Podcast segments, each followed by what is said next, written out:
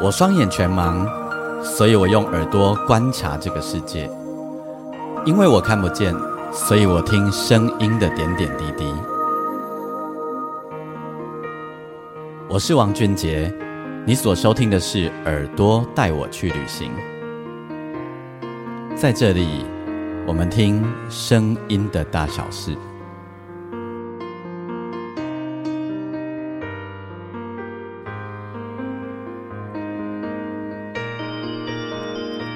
嗨，大家好，我是王俊杰，欢迎你再度收听《耳朵带我去旅行》。我们这一集的单集，在我们这一集的单集当中呢，要为你播放很多首歌曲，呃，都是台语歌，哦，都是台语歌。这个来由呢，来自于呃，就是金曲奖刚落幕，然后呢，今年的金曲奖了第三十四届金曲奖，呃的最佳台语男歌手、最佳台语女歌手，还有最佳专辑也都。呃，有新的名单，那我算是保护期已经过了哈。对，但是呢，在这一这一年的这个呃颁奖结束以后呢，关于台语的部分呢，其实呢，在网络上有引发很多很多广泛的讨论。那今天呢，在这一集当中呢，我想要让大家重听去年的台语男歌手、台语女歌手。还有最佳专辑，还有听听今年的最佳专辑，还有台语男歌手、台语女歌手，我们来比较一下，我们来感受一下。因为呢，也许你在网络上看到了很多的呃论战，然后但是也许你根本没有认真听过他们的歌。好，那我觉得，呃，我我个人当然有一些我的想法吼，但。呃，所有的论战我也都尊重，但其实我我想要透过这一集的节目当中跟大家分享一些感觉。好，那嗯，我们这一集的节目呢，一样要透过 KKBOX 来呃插播音乐哈，所以如果你是其他平台的听听友呢，那我要跟你说一声抱歉，我会把歌单放在我们的那个内文的地方，那大家你可以点进去。呃，你可以自己去上网搜寻来听听看吼。我我觉得对我来说，没有一首歌是难听的。对我来说，真的没有一首歌是难听的。只是呃，有一些角度上的事情呢，我觉得我们可以分享一下这样子吼。好，那同时呢，我跟呃视障心理师朱心怡的快闪计划呢，我们在这个月的第三周，我就要播放播出第一集了吼。那在第一集当中呢，我跟心怡也会跟大家分享。我们所呃收集到的，我们所收到的故事，那一集我们只能播出两首歌、两个个案、两个故事，吼，那很抱歉。但是呢，其实每一个人的故事都非常非常的精彩。你没有被我选上，没有被心仪选上，不代表你的故事并不感人，不是这样子吼，而是呃，这就跟金曲奖的比赛一样，这当中呢，就是会有所取舍。那呃，欢迎大家可以。到时候来收听我们第三个礼拜的单集，呃，歌真的好听，然后故事也让人觉得很动容，这样子。那一样邀请大家，如果你有呃生活里在许多许多的日子里面，你也许有一些你想说的话，你一直都来不及对对方说，或者你一直都不好意思说，嗯，不管是什么样的心情，邀请你可以透过呃。也许你写成短短的歌词，或者你什么都没有写，你也只写下你的故事也没有关系。那呃，心仪呢会透过心理咨商师的一些专业的角度，给大家一些好的良方。哦，我他我都他都说叫做心理韧性。那我呢，唯一能做的事情呢，就是帮你的故事写一首属于你这个故事的主题曲，让你可以留下来。呃，也许为这个阶段，或者为这一个来不及说或不好意思说，留下一些纪念，留下一些记忆。好，那一样连接呢？呃，我也把它放在内文里面吼。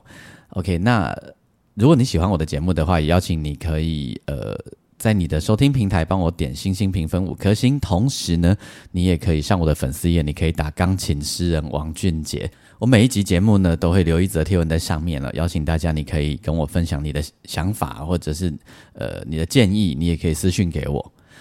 好，那我们就来进入我们今天的主题喽。我们这个主题呢，我今天想要，因为第三十四届金曲奖刚刚落幕，那有几个事情，我觉得是呃可以讨论的，尤其是因为我自己是台语的创作者，台语的演唱人吼。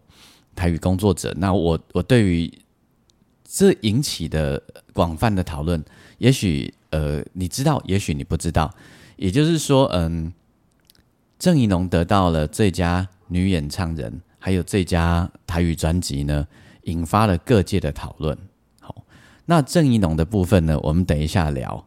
我要说的是，我曾经在呃节目当中跟大家讲过，哈，就像那个陈建奇，呃，我们的这次的评审长，他在呃讲话的时候，他有这么说，他觉得如果愿意，如果可能的话，他会选择入围，而不是得奖。入围是逗点，那得奖好像是某一个小阶段的结束，它就是一个句号。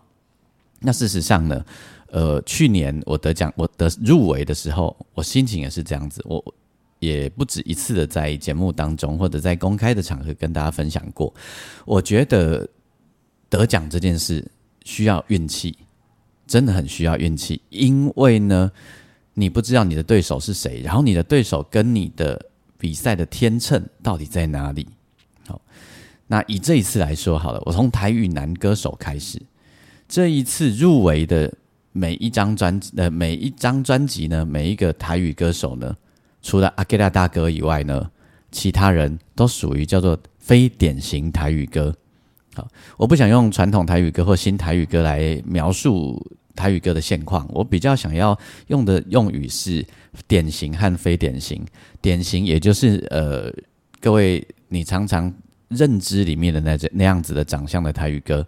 那非典型台语歌呢，就比如说我啦，吼呃，比如说邵大伦啊、陈竹生啊，呃，这次入围的周志崇啊，吼，或者是灭火器啊，哦，董事长啊，吼，或者是杨树浩啊，呃，江惠仪啊等等，呃，百合花，这都属于非典型台语歌。那黄山亮呢？呃，走在典型与非典型之间。好，那应该说我也走在这个路线上。萧煌奇呢，也是以非典型的编曲，但他的台语歌呢，也有典型的气氛，但非典型的呃 style style 这样子哈。好，那么在这些非典型的入围者当中，只有阿吉拉大哥是一个典型的台语歌。好哦，那台语男演唱人。比的是什么？比的是谁唱的最好？那请问，到底什么叫做最好呢？这件事情就有有趣了哈。呃，最好有时候有一点残忍，是自己跟自己比。比如说，以呃这一次来说，嗯。入围者当中有得过，已经得过金曲奖的，也有入围好几次的。哦，那周志崇跟竹生哥两个人是第一次入围。那阿吉拉大哥呢，其实已经是常青树了。那么每一个人唱歌都有他自己的特色。那比较下来，我觉得，我个人觉得阿吉拉大哥他得奖实至名归。我必须这么说。先说你不一定喜欢他的 style，也许你。是年轻一点，以你现在的角度来说，你会觉得他唱歌的方式不是你喜欢的，好，但是但是不能代表他唱的不好哦。好比说，有些人听不懂古典音乐，然后你在听声乐家唱歌的时候，你会觉得啊，这个我听不习惯。但是你能说他唱的不好听吗？诶，比如说他可能是 Paparody 好了，可是因为你平常就不听声乐，所以你听的并不习惯。你会觉得啊，这话北哈，这话北哈，阿姆哥让一些世界级的大师，你敢来当工地北哈呢？你不要到工地一唱都要拍听。就比如说阿吉拉大哥也是一样的情形，光是他的唱功、他的长音、他的转音，呃，他对于口气上的诠释，带着那种现在已经很少年轻一辈会的演歌的口条，也还有那种。委婉辗转的转音，那个都是很多人办不到的。所以你要是以方方面面来说，他是实至名归的。那阿吉拉大哥这一张专辑呢，其实很明显的，你也感受得到他有很大的改变。呃，跳脱了很多以前他唱歌的方式，虽然他选的故事还是呃以他自身为出发。好，以他自身为出发，在早期呃几十年前他出专辑的时候，他呃米亚文的意大也是以自身的身心障碍为出发。后来写他与当时的老婆也是以以自己的故事为出发。这一次依然是，但是人已经六十几岁了，这个出发跟当年的出发其实很不一样。人老了，看待的事情也都不一样了。一种知足的出发。我想在这个时候，我们先来听这一首歌。歌名很简单，就叫做《亲爱的谢谢》。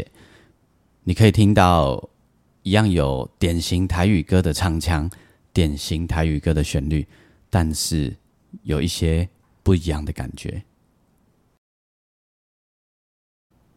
听完了这一首歌，阿吉拉大哥的这一首歌。你不晓得是不是跟我一样，你也觉得实至名归呢？呃，人家真的唱得很好，就很像那个呃跨年呐，二零二三的这个跨年的时候，那白冰冰冰冰姐有唱那个 First Love，那网络上啊就很多人在嘲笑啊，很多梗啊。可是其实我跟很多朋友我们私下讨论呢，我们觉得冰冰姐唱的非常非常非常的好，只是说呃。她唱的曲，她唱的那个感觉啊，那个口条啊，不一定是现在年轻人喜欢的，但她唱的真的非常的好，那种很道地的日本味吼。好，那其实现在可以说了，在呃入围名单出来的时候，我自己心里，我自己心里然后我觉得周志崇是一匹大黑马。我当然，我私心很希望陈竹生或邵达伦得奖了，因为他是我的好朋友，两个都是我我的兄弟。但是我真的觉得周志崇是呃很大的一匹黑马。周志崇呢，他的呃口条啊，他唱的台语啊，你也都听得懂哦。然后他的歌呢，又蛮蛮新的哦，就是我说的非典型台语歌。但是呢，这当中又有一些夹杂的一些典型的我所谓的。呃，有草根味，有一些草根味哈，并不是每一首歌都很就是很年轻到你完全不知道怎么吃下去这样子哦，他没有这个问题。那没想到最后是阿吉拉大哥吼，我那时候没有想到，没有想到的原因其实也很简单，因为典型台语歌呢，已经很多年都一直被压抑着。哦，之前许富凯得奖的时候，严格来说。他那一张专辑也不是典型台语歌啊，他的做法也是非典型的形式。好，那之前许富凯也是在台下坐了很久，那他也是以非典型的形式来得到金曲奖，所以呢，我们就会直觉觉得金曲奖评审的口味呢，大概都是比较不愿意选典型台语歌的。我必须坦白告诉大家，这是有原因的。呃，因为啊。典型台语歌真的有一个问题，呃，去年的评审长阿迪亚提提了一件事情，这件事情可以拿来讨论了，拿来讲给大家听，就是做流行音乐啊，它基本上需要有一定程度的工业水平。那我必须很诚实的说，虽然我自己是台语的创作者，台语的，台语歌的演唱人，但是我真的要说，呃，典型台语歌的这很多年，它的工业水平啊，其实不是太够。那至于为什么不够呢？这其实有很多很多背后的原因。哦，那包含省钱，包含觉得听众这样就可以被满足等等等很多的理由。那还有就是会常常听到老板们会说啊，因为伊个听众啊，伊都爱听这种歌，就歹势吼。听众爱听这种歌，未必然是一定都是跟他爱你安尼做呢。好，比如说大家喜欢开，有人喜欢开国产车，但也不能就是冷气不冷啊。所以这个是呃典型台语歌的资方真的需要去想一想的事情呢。还有呢，到现在典型台语歌都还很流行买断。那你知道买断这件事是非常严重的哦。买断呢，就是以后你只有人格权，就是一条瓜是你的名啦，剩下的。包括他卖 KTV 啊，或什么呃授权啊等等啊，都没有你的名字。那你知道吗？如果是买断的话，其实我们很难听到好听的歌，大多是买断哦，而且有些买断还是非常便宜的哦。嗯，至于这个多便宜呢？呃，我我就不在节目里面讲了。但是总之就是很便宜，然后比一买一首歌呢，买断哦，比基本薪资还要低。我是说正常价哦，不是便宜的哦。那这样怎么会有好作品呢？这样怎么会有好的工业呢？然后编曲的价钱呢，也比一般呃华语一般商业唱片的编曲的价钱还要低。我是说平均哦，不是那种一等一的编曲的编曲人哦，那个不算哦，平均大概就是基本薪资左右而已。所以呢，这个就很难有好的工业啊。然后会只录什么录和声、录吉他，这是呃典型台语歌真的需要好好去思考的事情。好，OK，但是阿 Gela 这大哥这张专辑呢，你看得到改变，而且你感觉得到他企图心很强烈。那个企图心未必是想要来得奖的，然后我真的不认为每个人做专辑第一时间都想着是得奖啦，也有这样子的人呐，但是大多不是这样子的啦。我们就看得到这个改变是让人感动的。那我去年我是最佳台语男演唱人哈，最佳台语男歌手。那我就是呃跨在典型和非典型之间，因为我用了纳卡西跟爵士乐。那我的演我的旋律呢，也许有一些是靠近典型的。那我又参加呃掺和了非典型的元素。好，那。我也在节目当中播了很多次我自己的歌。那我今天，呃，我在这一集节目，我想要播一首我当时专辑里面比较非典型的台语歌。其实应该说我的旋律非常典型，好，只是我的段落不是那么典型的，这样 A B A 有副歌啊，那么那么明确的，虽然也有副歌，哈，但它的结构比较大概再再花俏一点点。这样，这一首歌的歌名叫做《我 call》。好，那是一个叙事型。其实台语歌讲故事啊，是经常有的事情。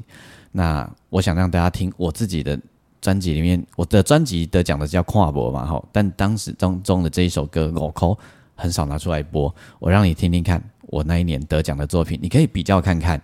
那那一年萧煌奇，我特别讲一下，萧煌奇也是入围者。那我们都这样想哦，包含我自己也这样想。萧煌奇一出，谁以争锋？结果呢？为什么萧煌奇被我打败了？不是萧煌奇被我打败了。我们必须说，有时候评审非常的现实，你会他会让你跟你自己比赛。于是这时候我们就有了机会。那我很明显的感觉，评审是在让萧煌奇跟自己比赛。等一下我们讲到女歌手的时候呢，也可以继续聊这件事。不然萧煌奇唱歌绝对是没有对手的啦。好我们来听我自己的这一首歌《我哭》。听完了我自己这一首歌，然后大家你听了以后，我不晓得你的感觉如何。好，呃，我自己认为，我自我自己说啦，如果要，如果假设我是今年入围，我也不一定，我也不觉得我能够赢过阿盖拉大哥。对，因为在众多的这种比较之下，阿盖拉大哥就跟我们比起来，他真的就是突出。他真就是突出。我刚才说的哈，我说呃，入围这件事反而是更好的肯定，因为入围代表你在很多很多张专辑啊，你被肯定了，然后你的声音被肯定了。就好比说，呃，我今年也有一些没有入围，我觉得很遗憾呐，我也没想到他不会入围这样子哈。那嗯，当假设我们这些入围的声音，然后开始，我我说过了，评审会互相拉票。他在抉择的时候，那最后阿基拉大哥是有可能胜出的，是应该胜出的。假设我在今年，好，就算在去年的话，我觉得呃阿基拉大哥也是很有可能胜出的。如果是一样的作品啊，内容都一样的话，好，那在互相拉票，还有在呃相互比较的那天秤之下呢，去年的最佳女歌手是江慧仪，好，那呃江慧仪。他的台语歌就是非典型台语歌了，而且将会以基本上他个人的作品呢是不太管市场的。怎么说？因为其实江慧仪在做音乐，他真的不是很管市场的，但是他的音乐呢又不会让你觉得咽不下去。哦，只是我说的不管市场，是他的歌词有时候其实在诉说一种很，我们用我们的话叫叫做很个人，然后很个人。那我要让你听江慧仪的这一首歌，来让你感觉一下。因为今年，假设你你想象一下，假设把江慧仪放在今年，你觉得她会得奖吗？我觉得不知道，不知道为什么今年还有曹雅文。好，等一下我们会讲到这件事。呃，曹雅文是不是大家也会想象，曹雅文一出谁与争锋呢？反正二姐江慧没有比之后，曹雅文基本上很难有对手。他的对手可能是黄飞。好，不是蔡秋凤姐不好哦，大家应该理解我的意思。我说的是那种呃比较值得期待，但今年都跟我们想的不一样。我等一下可以也分享一下我的这个想法哦。那我们先听江慧仪，你听一下她唱歌的方式。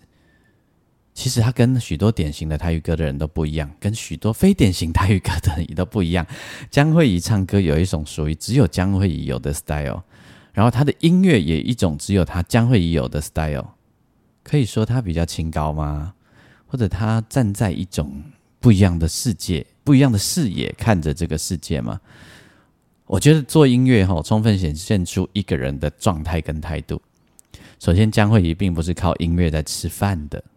好，江慧仪是一个很棒的工程师，所以江慧仪在做音乐的时候，就会有另外出现了这样子的角度。于是呢，他的音乐就会给你提供一些不一样的思考和素材。这条歌的歌名叫做《高杂高的北菜味》。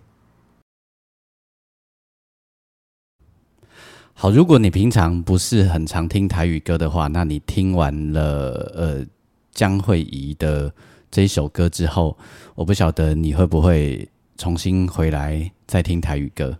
好，跟你认识的台语歌可能不太一样。其实现在的台语歌有很多都跟你想象的不一样。如果你已经很久没有听台语歌的话，或者你是听典型台语歌的朋友，我嘛想要跟你讲，呃，其实音乐吼有作者面向，音乐的面向应该要有很多种。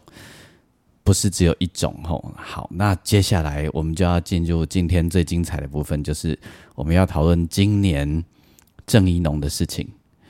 我觉得有一点纳闷啊，我我没有想到郑怡农得奖啊，会得到这么多呃这么多的讨论，而且讨论的过程非常的激烈，非常的火热。我觉得今年所有的事情都显得有一点奇怪。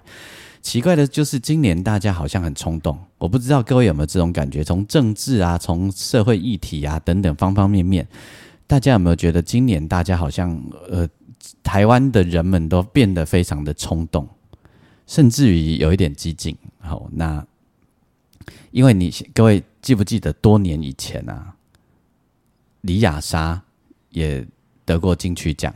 李雅莎是来自于中国上海的女歌手，我还跟她合作过。那她其实一句台语都不会讲，可是她出的是台语专辑，然后她还得到了最佳台语女演唱人。那当时也有一些声音，但那些声音呢，基本上就是呃，就音乐来说，哦，是相较于激进的，就是啊，他没有，他不是台湾人，然后他不会讲台语，他为什么可以得奖？但是那个声音相对没有太大。哦，没有太大。可是今年呢，金曲奖结束以后，在我的版面上啊，非常非常多的讨论，包含了评审们都自来自己出来自曝自己就是评审。以往不会有很多评审一直出来讲说，我就是评审啊，我今年怎样怎样怎样。今年特别多，因为针对比赛的方式啊，吼，针对呃评审的过程，甚至于是互相鼓励，或者是提出一些检讨的声音特别多。我就觉得这些事情并不是今年才有的吼。那为什么今年特别大声？然后呢，其实呃，这种听起来有一些不符合典型台语歌，或者对台语很积极努力在推广，甚至于对台语有一些期待、有一些呃热切的朋友来说，不太一样的台语歌，也不是今年才有。我们往回再推几年，今年入围的廖世贤，他的他上次得奖的专辑，其实呃也不符合典型台语歌的期待，或者不完全符合呃台语人的台对台语有一些热切的人的期待，可是也没有如此的广泛的被讨论。但是今年的郑义农呢，广泛的被讨论，所以我一直觉得今年整个台湾很多事件呢。很多事情都非常的激动，大家都非常的激动。我先讲我自己的感觉哈，我先讲结论好了。我觉得郑怡农得了最佳女歌手啊，可以接受，可以接受。好，那为什么呢？我自己可以接受，因为呃，她的声音确实非常的特别。在众家的唱将之中呢，这些唱将们都遇到了，我想会遇到一个我刚刚讲的消黄旗现象相同的事情，他们会拿来自己被自己比，跟自己比赛。那呃，蔡秋凤、秋凤姐也企图心也很强，也跟阿基拉大哥一样，呃，他想要做一些不一样的改变，呃，但是。如果从比赛的结论，然后并没有成功，但我也认为他成功啦，因为他入围啦。吼，那黄飞就是真的是一直就是自己跟自己比啦。吼，这就算是他没有得奖，我们还是会说他唱歌超好听。那曹雅文更是自己跟自己比了。那当这个时候郑义农杀出来，就显得合理了。好，我觉得他得最佳女呃台语女歌手，这没什么好争议的。因为就是在所有的声音里面，我我讲了啊，我刚刚一直讲，要看你今年比赛的对象是谁，然后那个天秤会让事情怎么样发展。可是我想比较争议的，比较争议的可能是应该是最佳台语专辑这件事情。我认为很多呃对台语有热切期待、有一些呃使命感的朋友，或者传听。呃，典型台语歌的朋友会非常的不服气、不满的原因，可能来到来于这里。我觉得是来自于这里。我先说我自己好了。其实我自己我一直认为啊，会是曹雅文拿到最佳台语专辑，因为啊，曹雅文的专辑是非常完整的。那他诉说的概念啊等等，因为最佳专辑最重要的是概念。哦，概念要很完整、一致性。比如说大伦啊，大伦的专辑，我就不会认为他会得最佳台语专辑。为什么？因为他的专辑里面的素材很多，很像好几张专辑的拼贴。这大呃，大家也不用觉得啊，我怎么这样讲了？因为我跟大伦自己也都讨论过，我们都清楚，因为他有很多个制作人哈，那就会有这样子的结果。好，那竹声初次提升，然后。呃，专辑比较是以自己为出发，这个要变成最佳专辑，可能也会有一点难度啦。吼。但是呃，曹雅文的这一张专辑啊，其实他用呃很多历史事件啊，甚至于一些呃台语老歌的一些元元素啊，作为就是以老台湾来做一个讨论吼。那甚至于讲一些我们呃在很很少被提及的一些事情。照理说是很有希望的。好，那为什么为什么他没有得到最佳专辑呢？为什么水逆得到的最佳专辑呢？其实我一开我我一开始也不是很能接受。好，我先从我如果我是评审的观点，我最后为什么会愿意投下一票给那个郑一农？因为这当中的评审里面也有那个。曹雅文的好朋友啊，嗯，好，我我想到了只有一个原因，呃，曹雅文的作品呢，基本上是艺术品，而不是流行音乐。我讲一下哦，金曲奖啊，希望的就是有前瞻性，好，它它的一个标准就是会希望这个音乐未来是可以是带动流行的，或它是创造流行的。那各位，你呃，各位你在听的时候，你可能说啊，过去的台语专辑咁特定拢安尼，呃，你无感觉安尼，未必人代志都毋是安尼。一讲的流行，毋是干那关注某一个族群的流行，好不好？是整个流行音乐产业的流行。所以这个时候呢，郑怡农啊，相对相对，他比较符合这个标准。那这时候台语热切者。包呃，包含我就会心里有点难过。好，难过在哪里？你就会觉得第一时间我也有一点点不舒服。我会想说，好，我有听完郑怡农的专辑啊。首先，郑怡农的台语专辑啊，他的台语真的有很多需要调整的地方，这是真的哦。包含他的台语音韵跟那个音符之间，确实有很多咬合，我们说的导音的问题。再来，他台语的发音，我是听得懂，我是听得懂，但是跟其他人比起来，确实是问题。好，这是真的。那再来呢，他的台语用字啊，也很多是你一很明显的一看就知道是先国语思考在台语的，这也很明确。所以这对于其呃长期在台语工作、台语耕耘的创作者，或者长期在听台语歌的人来说，心会很难受，会很难受。可是呢，嗯，换一个角度想，换一个角度想，这个社会需要的是对话，需要是包容。你很难受，但你不用骂他呀，你不用骂他呀，对呀，你不能说哎呀，他一句台语都不会讲。然后呢，因为他上他上台的时候，他的得奖感言会让这些人让呃比较台台语热切者炸锅的原因，就是他小他说他家是讲台语的，但他小时候。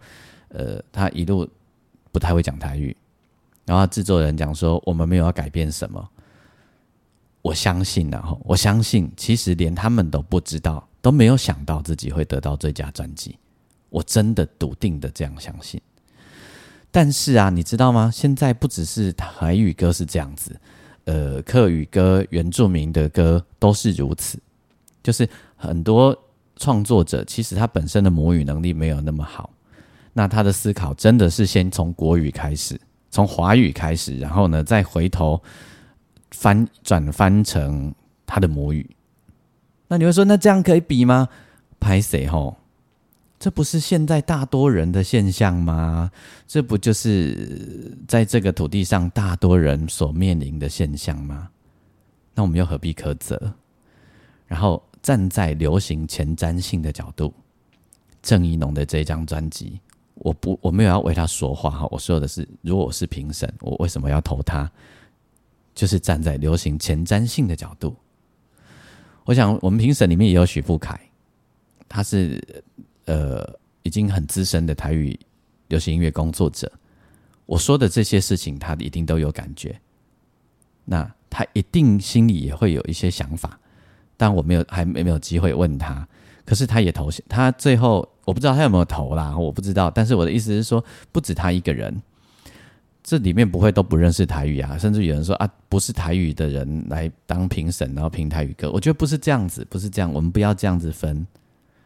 那我觉得台呃，我我觉得未来未来还会有更多这样子的台语歌或其他的母语歌出现，只会更多，不会更少。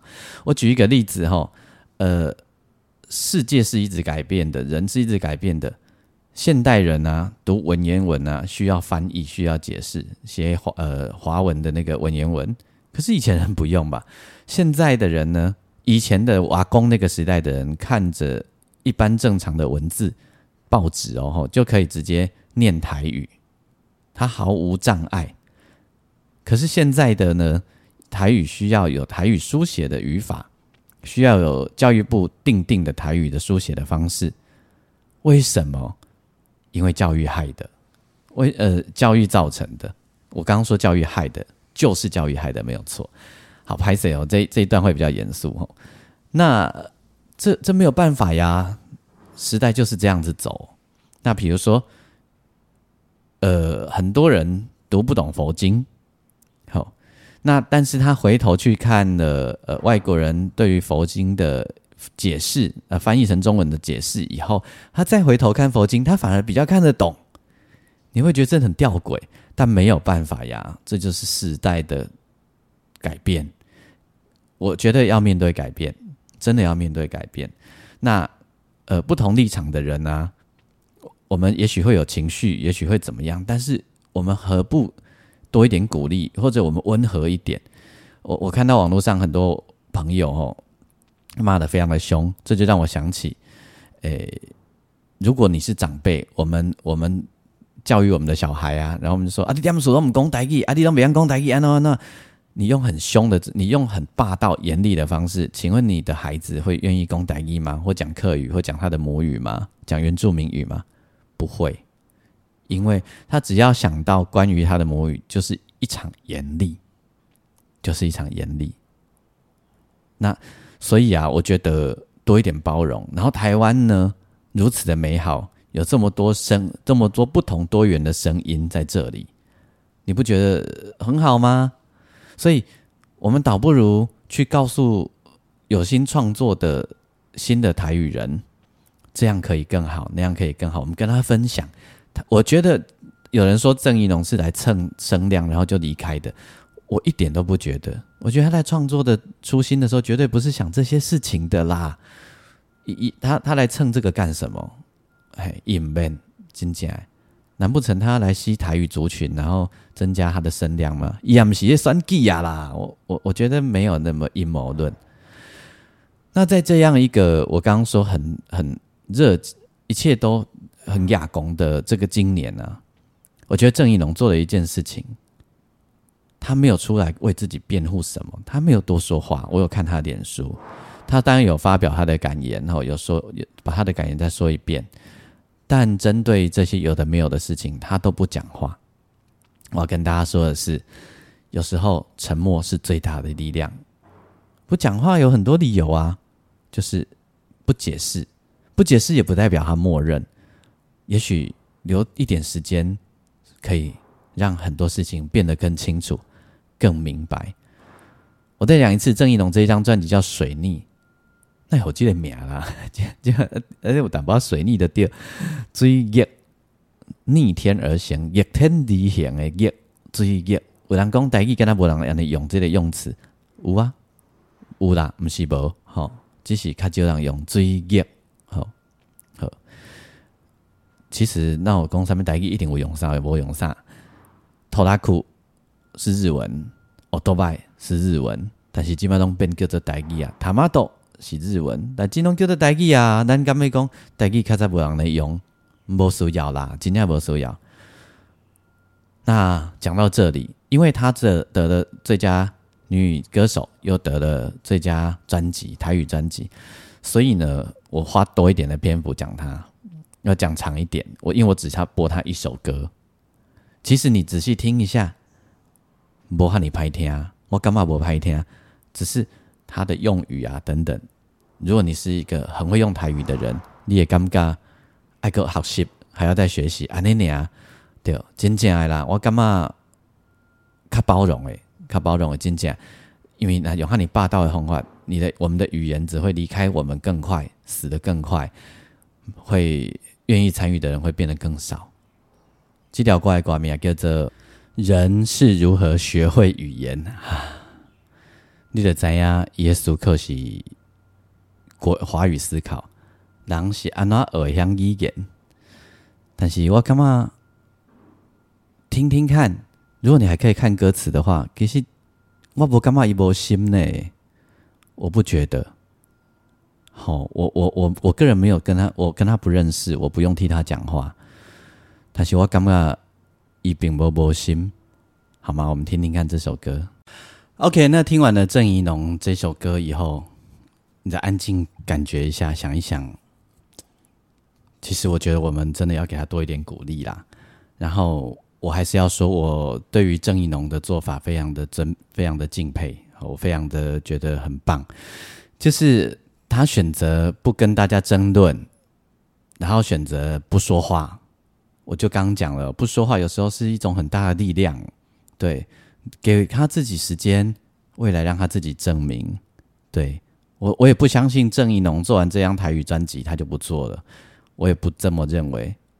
但是就得留待时间嘛，好不好？然后时间可以帮我们解答很多很多的问题。好，那去年呢，我这我那一届第三十三届最佳台语专辑这张专辑呢就很厉害，一个唔是咯，不是咯。带着文言腔的感觉哈，台语色素很文啊，百合花乐团非常厉害的乐团。那百合花我不用多说，我等下让你听歌就可以。百合花基本上结合了呃现代很现代的曲风，然后传统的元素，而且他们把传统和现代结合的非常非常的巧妙。然后那个传统是很道地的哦，就是不是差回啊，不是说啊，只是把传统乐器拿来玩一玩这样子而已，而是他们很认真的去钻研这件事情，然后在文字上也是。那当中我刚刚讲的吼，呃，最佳专辑除了一致性以外，还要有流行音乐的未来性、前瞻性，还要有流行感，好，这是金曲奖的精神。那如果是比较艺术的流行音乐，比较独立的，它会在金鹰奖被看到，在金鹰奖发光发热。当然，也有人在在讨论金鹰奖跟金曲的划分越来越模糊等等哈，这不是我今天要跟你讨论的事情。好，那我们要听的这一首歌呢，是百合花结合的传统。呃，前面你会觉得就是哦很洋派、很现在流行的，但到了间奏你就会被吓一跳，那叫搞了。然后他描写的内容却又那么时尚，这条歌的歌名叫做《拜浪》，咱来听这条歌。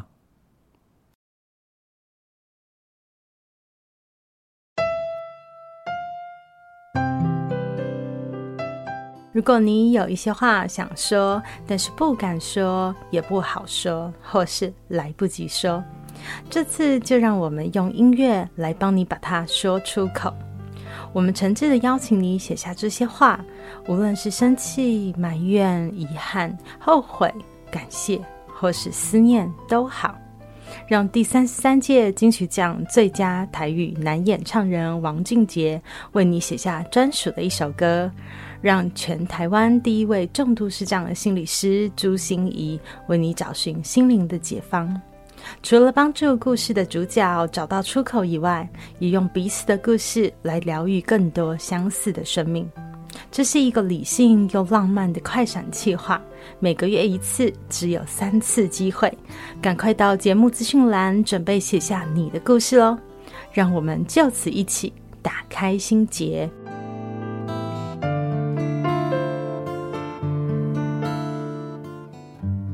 好，OK，刚刚听到的是，呃，我跟视障心理咨商师朱心怡小姐，我们两个人的快闪计划的插播插播广告哈，顺便和缓一下气氛，差点回来。我做节目难得这么用力啊，吼，这这这么严肃吗？还好吧，我有努力，我有努力不让事情那么严肃吧。好，呃，听完百合花以后啊，我还有一首歌一定要跟大家介绍，为什么我一定要推这首歌？吼。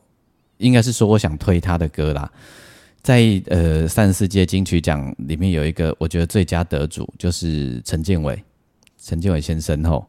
那因为艾怡良不小心念错名字，我要替艾怡良艾怡良讲一下话。其实念错就是偶尔难免发生嘛，吼，他也不是故意的。那也不用，我我觉得我们都包容一点。我真的觉得今年为什么大家都很容易压起来嘞？不要这样子，真的不用这样子，嘿，好，但是呢，就成就了建伟吼。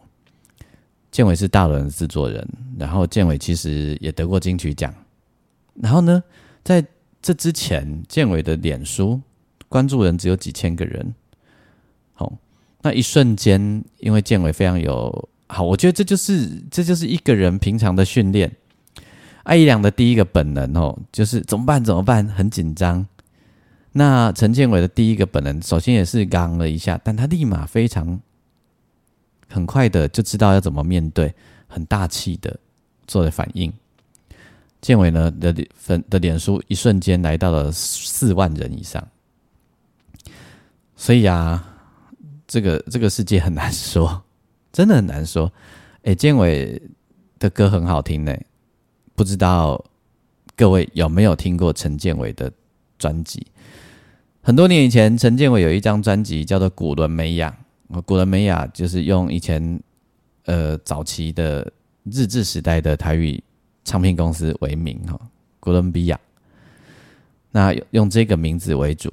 那我要介绍陈建伟的一首歌给大家。这一张专辑就是《古伦美亚》专辑哈，在二零一五年。然后我要介绍的这一首歌呢，不是他的当中的主打歌。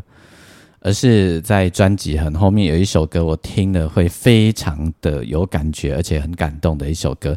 他在描述慢慢进有点失智的阿妈，记忆有点失智的阿妈，旋律很美，歌词很美，歌名叫做《青魂的剪瓜》，身份的情歌哦，听看嘛呀，然后。